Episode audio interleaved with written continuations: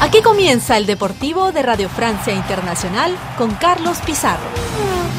Saludos y bienvenidos a una nueva edición del Deportivo de RFI que en esta ocasión se va a ocupar de echar un vistazo a la Copa Africana de Naciones que finalizaba con la victoria de la selección de Costa de Marfil, pero además del fútbol, por supuesto, desvelaremos a un nuevo invitado que hará las delicias del público latinoamericano en las próximas Olimpiadas de París. En esta ocasión nos hemos dado cita con el surfista peruano Luca Mesinas, quien tras haberse colgado la medalla de plata en los Mundiales y la de oro en los Juegos Panamericanos, estará con nosotros para desvelarnos los trucos más espectaculares que las olas en las playas de Tahití, lugar idílico y paradisiaco de la Polinesia francesa, donde se van a disputar las pruebas olímpicas de surf el próximo verano. Se lo ofreceremos en los próximos minutos de radio. Hoy es lunes 12 de febrero. Escuchan el Deportivo de RFI. Sean todos bienvenidos. Entramos en materia. Saludos desde París. Abrimos con fútbol luego de una fecha más disputada en el Campeonato Francés de Fútbol, donde el PSG sigue como líder cómodo tras vencer por 3 a 1 al conjunto de Lille. Los parisinos siguen manteniendo una distancia de 8 puntos sobre su delfín, Niza, que en el cierre de la fecha ganaba al Club de Mónaco. Entre tanto, el tercer cajón del podio sigue siendo para Brest, que en las últimas jornadas ha perdido fuelle, como sucedía en el feudo de Clermont, último en la clasificación, donde no fue capaz de salir del empate a un gol. Una jornada 21 donde también destacaba la victoria de un sufrido Lyon ante Montpellier por 1 a 2, lo que le permite salir de la zona de descenso directo, aunque su ventaja con el descenso de categoría es de tan solo tres puntos, sin olvidarnos tampoco del empate a un gol entre Marsella y Metz, que hace frenar la buena inercia que mantenía el conjunto marsellés en las últimas fechas. Siguiendo con el fútbol, este domingo, después de un mes de competición, se ponía ahí punto final a la CAN, la Copa Africana de Naciones, con la victoria de la selección de Costa de Marfil, que ganaba por 2 a a 1 en la final a Nigeria. Es la tercera vez que los elefantes se hacen con el cetro africano después de 1992 y 2015 y además se convirtieron en el primer equipo anfitrión que gana el título de la Copa África desde Egipto en el año 2006. Meritorio lo que hizo esta selección de Costa de Marfil que se sobrepuso a muchas eh, barreras. Sufrió bastante la presión de albergar el torneo continental después de estar virtualmente eliminado en la fase de grupos y además padecía igualmente la destitución de su entrenador Jean-Louis Gasset, quien fue sustituido por su asistente MRC Fae. Nuestra enhorabuena a los seguidores de Costa de Marfil.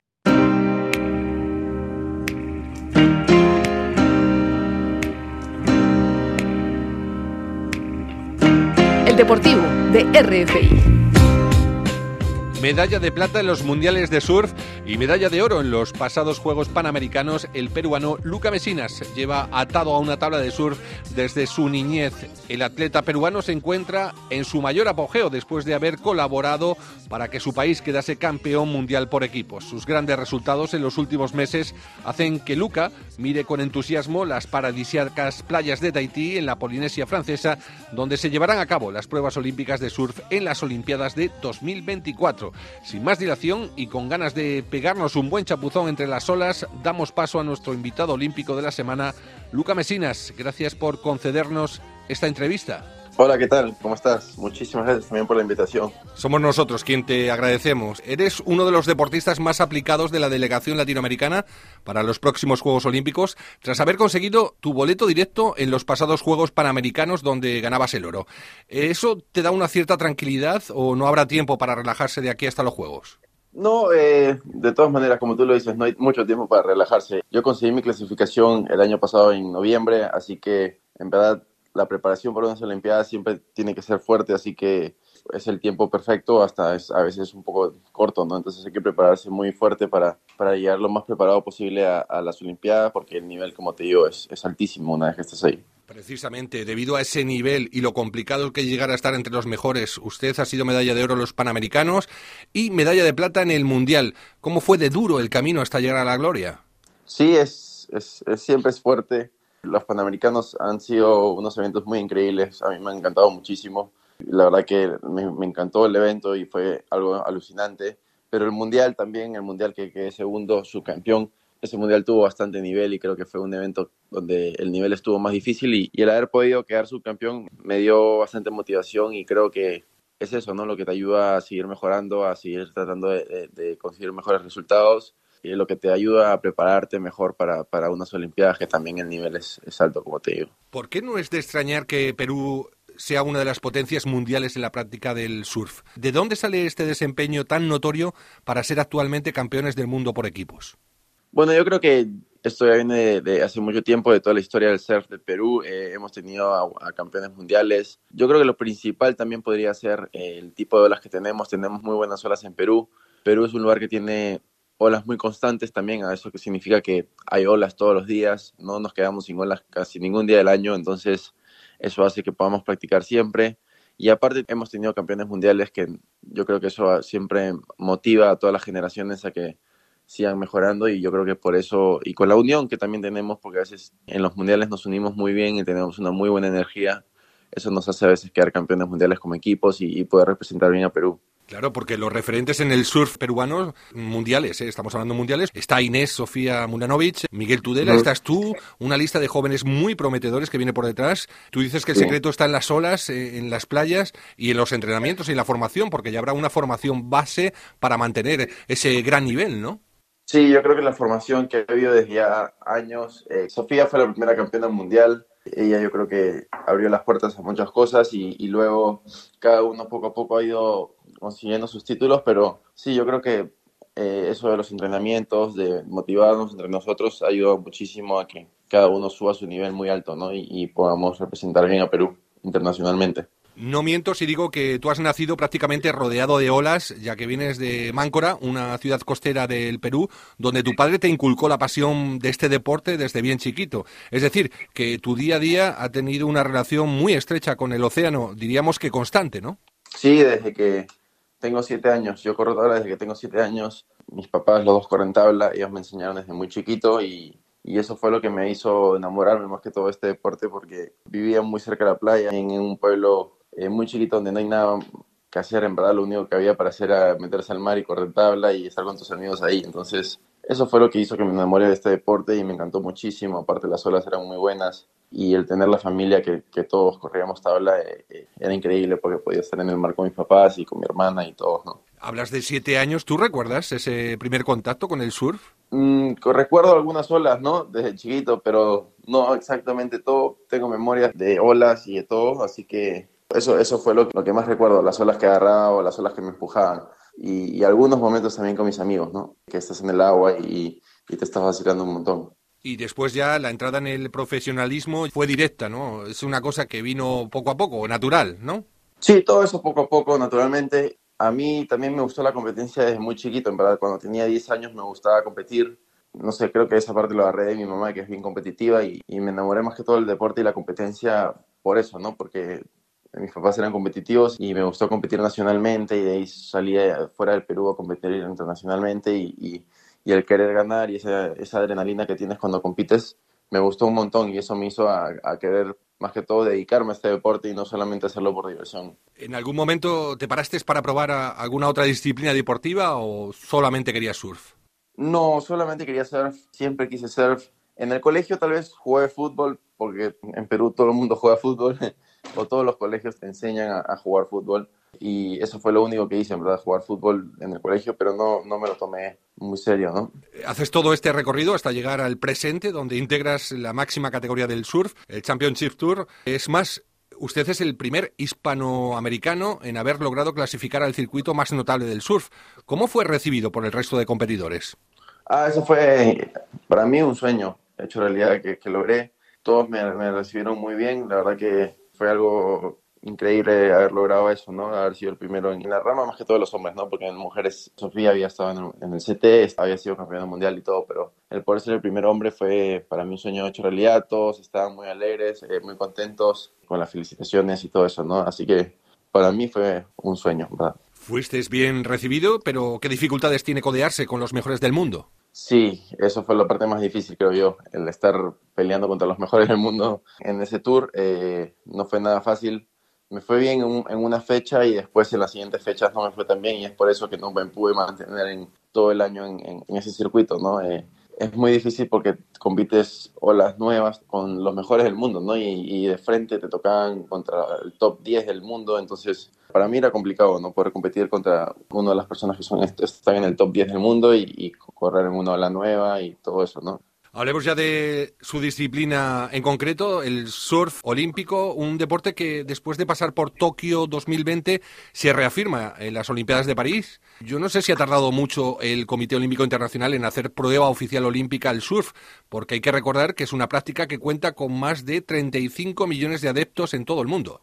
Sí, sí, es, es algo que todo surf quería desde hace mucho tiempo, ¿no? Que el surf esté en las Olimpiadas bueno, tardó, pero se logró, ¿no? Al final de todo, no sé, yo estoy contento de que se haya logrado hacer y que hayan estado en Tokio.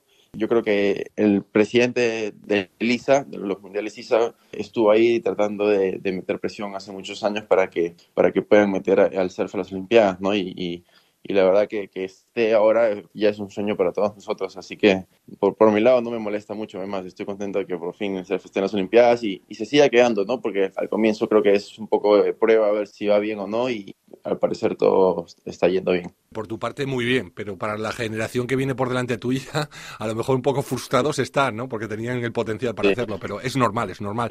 Para explicar el contexto de su competencia, diremos que durante los Juegos Olímpicos los surfistas realizan maniobras y trucos sobre una ola y luego son puntuados por cinco jueces en función de la variedad de su secuencia, el tipo de trucos realizados y la dificultad. La velocidad, potencia y fluidez de los surfistas también influyen en las puntuaciones otorgadas por los jueces. Mi pregunta es si tienes algún truco que estés entrenando a conciencia para los Juegos Olímpicos. Mira, nuestras Olimpiadas de París van a ser en Tahití, en, en Teahupo, Teahupo es una ola, normalmente una ola que es tubular, o sea, me refiero a que normalmente la ola solo revienta tubo, entonces no es una ola en la que tienes que hacer muchas maniobras, la única, lo único que más o menos tienes que hacer es, es, entrar al tubo y, quien maneja la mejor técnica dentro del tubo y quien aguanta más tiempo dentro del tubo y todo eso, ¿no?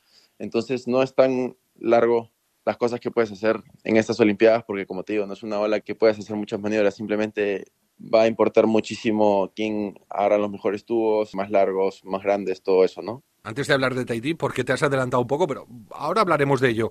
Em, ¿Tú tienes algún ritual que practicas antes de entrar en competición? Sí, eh, bueno, me gusta eh, hablarme a mí mismo bastante, hablar con la conexión del mar. Hay muchas palabras, frases que me digo a mí mismo y, bueno, antes incluso es obvio que caliento y escucho música, ¿no? Bastante, pero justo antes de tocar el mar sí siempre lo que más me gusta es decirme frases a mí mismo y eso es lo que más hago. ¿Alguna música en particular? ¿Algún estilo? ¿Algún artista? No, de todo. Me gusta música en inglés, en, español. Nosotros acá en Perú escuchamos bastante, por ejemplo, reggaetón y todo eso, ¿no? Y, y, si no en inglés hay rap, pop, todo. Lo que esté más que todo de moda o lo que en el momento me esté motivando bastante, ¿no? Hay otra cosa que me ha llamado mucho la atención, es la tabla, la tabla que utilizáis para los Juegos Olímpicos, porque tengo entendido que es una tabla corta, la tabla más rápida y más eh, maniobrable, ¿no? Para eh, su empeño eh, en el longboard, ¿no? O sea, es bien diferente a la que utilizáis habitualmente y que favorece a los trucos espectaculares. ¿Es cierto? Eh, nuestra modalidad es la tabla corta, ¿no? Y, pueden variar los tamaños de la tabla dependiendo del tamaño del mar, nada más. Si igual la tabla es más larga, tal vez se hace un poco más difícil hacer maniobras, pero igual se pueden hacer muchas maniobras, ¿no? ¿Y usted combina en los entrenamientos las dos tablas, tanto la corta como un poco la más larga? Dependiendo de la ola, ¿no? Eh, sí, sí, sí, dependiendo de las olas. Si están un poco más grandes, trato de, de correr olas más grandes, sí. La competencia del surf varía mucho también dependiendo de la calidad de las olas y las corrientes marinas. ¿Qué es lo más complicado en cuanto a la meteorología para surfear? Entiendo que surfear con olas bajas eh, es mucho más eh, difícil. Sí, olas bajas y con viento es lo más difícil, creo yo, ¿no? Cuando está el mar chico y hay mucho viento y está el mar todo movido, ahí es cuando se complica un poco las cosas. Ahora sí, hablemos del marco incomparable donde se disputan las pruebas de surf, que representan ser las paradisíacas playas de Tahití. Imagino que como surfista ya conocerás el emplazamiento, tú me has hablado de los tubos, cuéntame un poco cómo, cómo es la ola que tiene de particular ese sitio.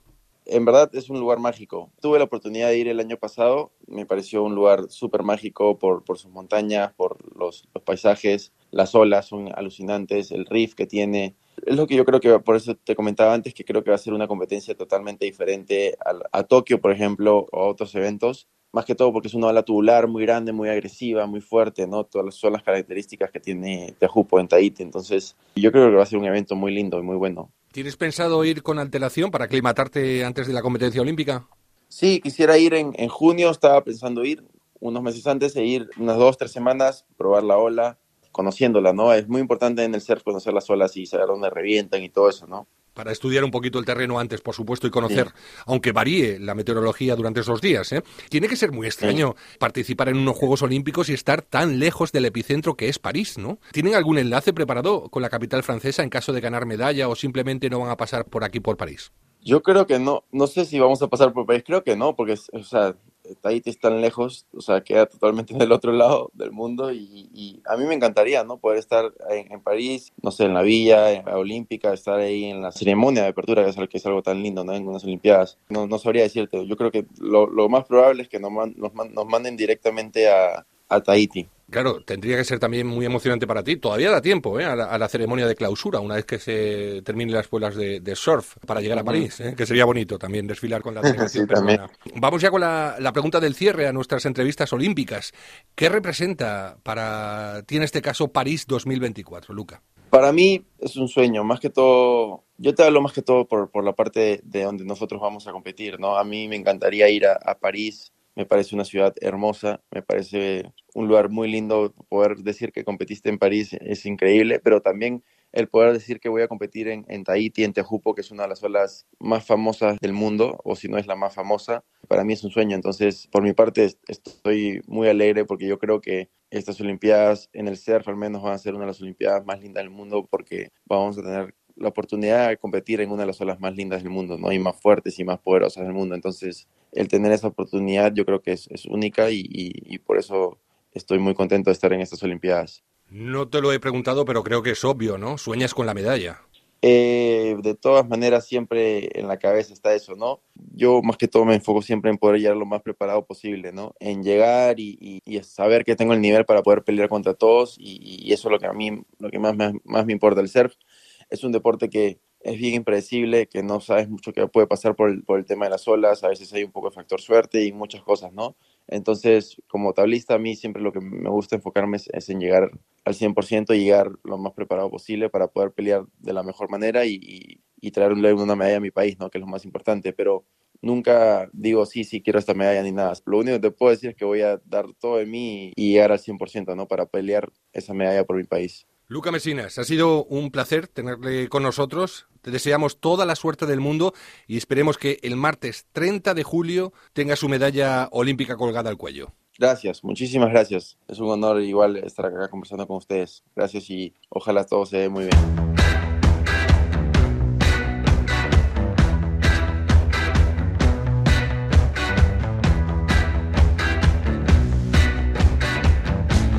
El Deportivo de RFI. Cerramos el deportivo con un par de breves de nuestra página polideportiva. Buenas noticias, las que llegan desde Doha, donde transcurre el Mundial de Natación, que ha otorgado dos nuevas plazas a los latinoamericanos presentes en las próximas Olimpiadas. Estos dos cupos se ofrecieron en aguas abiertas y pertenecen al ecuatoriano David Farinango y el mexicano Paulo Estelque, quienes ya pueden decir que estarán en la cita olímpica el próximo 9 de agosto en el río Sena. En ciclismo, el colombiano Rodrigo Contreras aguantaba el liderato pese a los ataques del ecuatoriano ecuatoriano Richard Carapaz y su compatriota Egan Bernal para coronarse campeón del Tour de Colombia 2024, mientras que aquí en Francia fue el danés Matt Pedersen quien se impuso en la clasificación general del Tour de la Provenza. Y por último en tenis, el francés Hugo Humbert, número 21 del mundo, vencía al búlgaro Grigor Dimitrov en la final del torneo ATP de Marsella 6-4-6-3, logrando así el quinto título de su carrera. Con esta nota ponemos el punto y final al Deportivo de RFI. Remy Vivian estuvo al mando de la técnica. Les habló Carlos Pizarro. Volvemos dentro de una semana con más invitados olímpicos y más deportes. Hasta entonces, traten de ser felices en la medida de lo posible. Adiós amigos.